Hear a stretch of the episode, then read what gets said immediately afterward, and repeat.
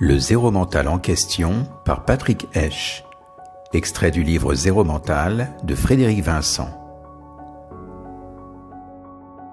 En écoutant cet enregistrement à plusieurs reprises, vous pourrez répondre instantanément aux questions sur les principes de base de la méthode zéro mental.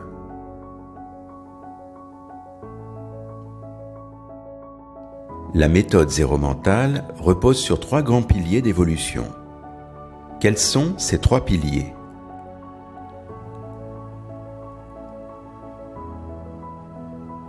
Les trois grands piliers du zéro mental sont l'hypnose thérapeutique, la méditation et l'éveil au point zéro. Quel est le plus grand hypnotiseur de tous les temps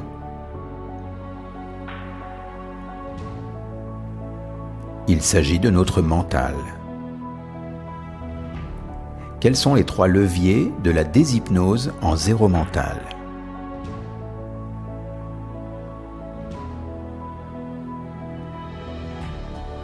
Les trois leviers sont le mental switch, le mental off et le point zéro. À quoi correspond le mental switch?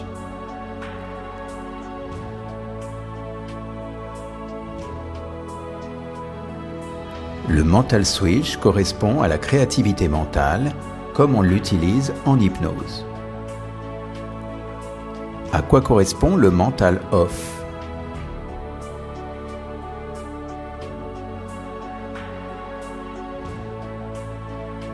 Il correspond au silence mental comme recherché en méditation de pleine conscience.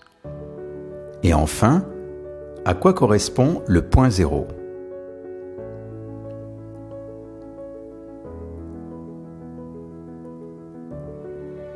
Le point zéro permet une dissolution de nos croyances les plus profondes à tout ce que l'on croit être le réel. Il s'agit en quelque sorte d'une reconnexion à la présence. Que cherchons-nous à travers notre recherche mentale?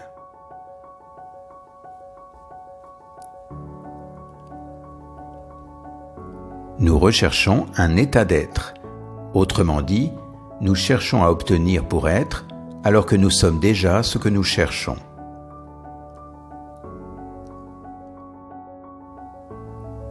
Quel autre nom peut-on donner à la présence?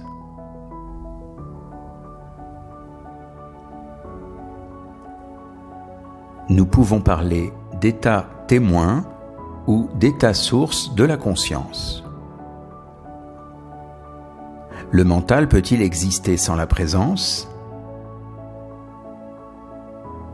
Non, le mental ne peut pas exister sans la présence. A l'inverse, la présence peut continuer d'être même si le monde virtuel n'apparaît pas.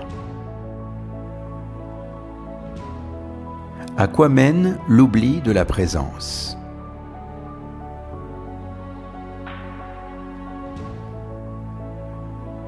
Il nous mène l'identification au mental.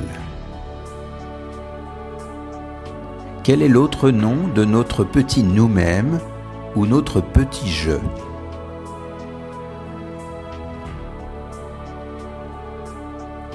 Nous l'appelons l'ego.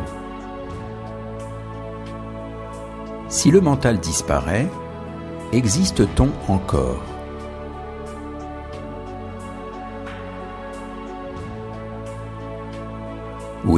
Car il reste notre présence je suis, hors de toute identification et du mental. Entre la présence et le mental, qu'est-ce qui crée les limites et les divisions?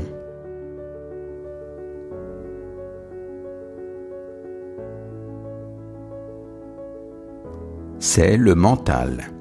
La présence, quant à elle, est infinie. Elle est partout, au-dedans et au-delà de tout ce qui est manifesté.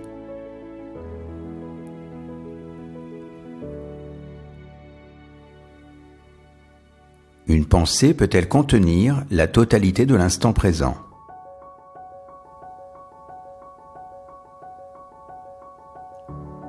Non, elle ne peut pas. car elle représente un focus et limite la perception de l'expérience de l'instant présent. Le changement est-il une question de temps ou d'intensité?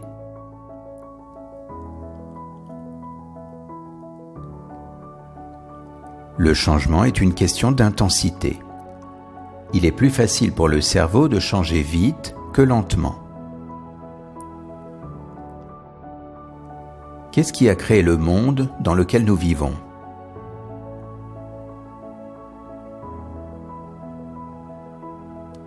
S'agit de notre mental.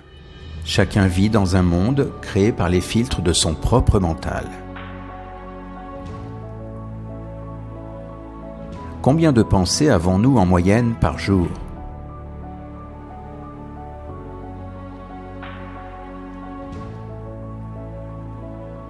Selon les neurosciences, nous avons en moyenne 60 000 pensées par jour. Le mental navigue entre deux forces opposées, indissociables l'une de l'autre. Nous parlons de danse du mental. Quelles sont ces deux forces opposées?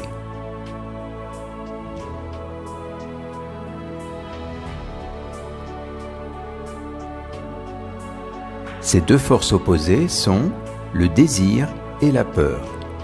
Le mental navigue en permanence entre la recherche de l'agréable et le refus du désagréable. À quoi nous renvoie le désir?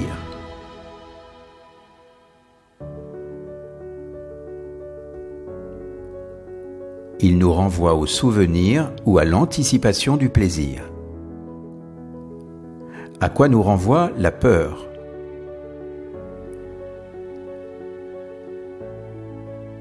Elle nous renvoie au souvenir ou à l'anticipation de la douleur. Pour augmenter les chances de changer rapidement et efficacement, mieux vaut-il être dans la lutte et le combat, ou plutôt dans le plaisir et le non-agir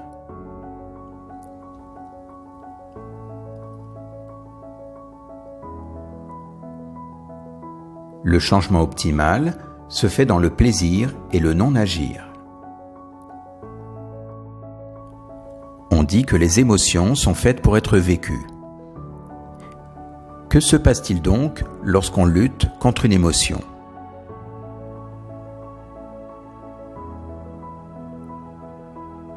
Lorsque nous luttons contre une émotion, nous la renforçons. Vous venez d'écouter le zéro mental en question. Pour plus d'informations, procurez-vous le livre Zéro mental de Frédéric Vincent.